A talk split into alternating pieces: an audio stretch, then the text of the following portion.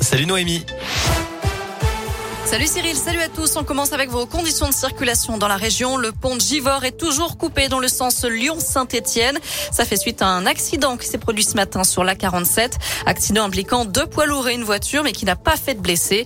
Et puis c'est toujours donc la pagaille sur la 47, la 46 sud, en direction, le, à Communé en direction du sud et la 7 dans les deux sens au passage du nœud de Ternay. Il y a des répercussions également sur la 450 à hauteur de Brignais. Autre accident en ce moment sur la nationale 88 à hauteur de de en direction de Lyon. Accident qui impliquerait là aussi deux poids lourds. Dans l'actu des enseignants sceptiques qui attendent la concrétisation des promesses, ce matin, Jean-Michel Blanquer a annoncé 8000 renforts supplémentaires jusqu'à la fin de l'année scolaire pour répondre à la colère du monde de l'éducation. Il promet aussi l'embauche de 3000 profs remplaçants, mais aussi des surveillants, des vacataires administratifs et des médiateurs de lutte anti-Covid. Plusieurs centaines de personnes seront embauchées définitivement aussi via le recours aux listes complémentaires des candidats qui n'ont pas été reçus au concours mais qui étaient bien classés. 8000 personnes donc en renfort qui seront recrutés à partir de la semaine prochaine. Le passe vaccinal de retour devant l'Assemblée nationale cet après-midi, puis au Sénat demain. Et ce sont les députés qui auront le dernier mot ce week-end ou bien lundi, conséquence de l'échec de la commission paritaire hier.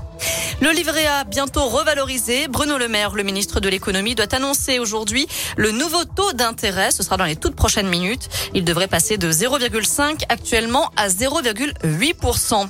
Et puis bonne nouvelle pour le pouvoir d'achat des Français. Le gouvernement et EDF ont trouvé un accord pour limiter la hausse des prix de l'électricité à 4% cette année.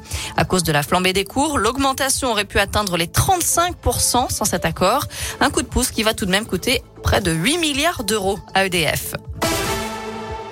À retenir aussi la fin du Dakar en Arabie Saoudite et la victoire d'un Isérois en quad. Alexandre Giroud termine avec plus de deux heures d'avance sur ses poursuivants.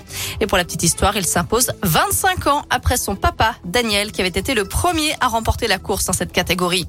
En auto, victoire du Qatarien Nasser Al Le Britannique Sam Sunderland s'impose, lui, chez les motards. Cette édition 2022 a été marquée également par l'explosion, peut-être à cause d'un attentat d'une voiture d'assistance avant le départ. C'était fin décembre. Enfin, dernier sursis pour Novak Djokovic. La justice australienne vient à nouveau de suspendre l'annulation de son visa, pourtant annoncé ce matin par le ministre de l'Immigration. Nouvel épisode dans ce feuilleton alors que l'Open d'Australie débute dans trois jours seulement à Melbourne. Le numéro un mondial pourrait donc bien participer à ce premier grand chelem de la saison. Voilà pour l'actu. Côté météo cet après-midi, on a de belles éclaircies dans la région. Les nuages ont laissé leur place. Et puis les températures sont toujours très très fraîches. Par contre, hein, là, il faut s'habiller. Les maximales ne dépassent pas la barre des 3 degrés dans la région. Très bon après-midi à tous. Merci Noémie.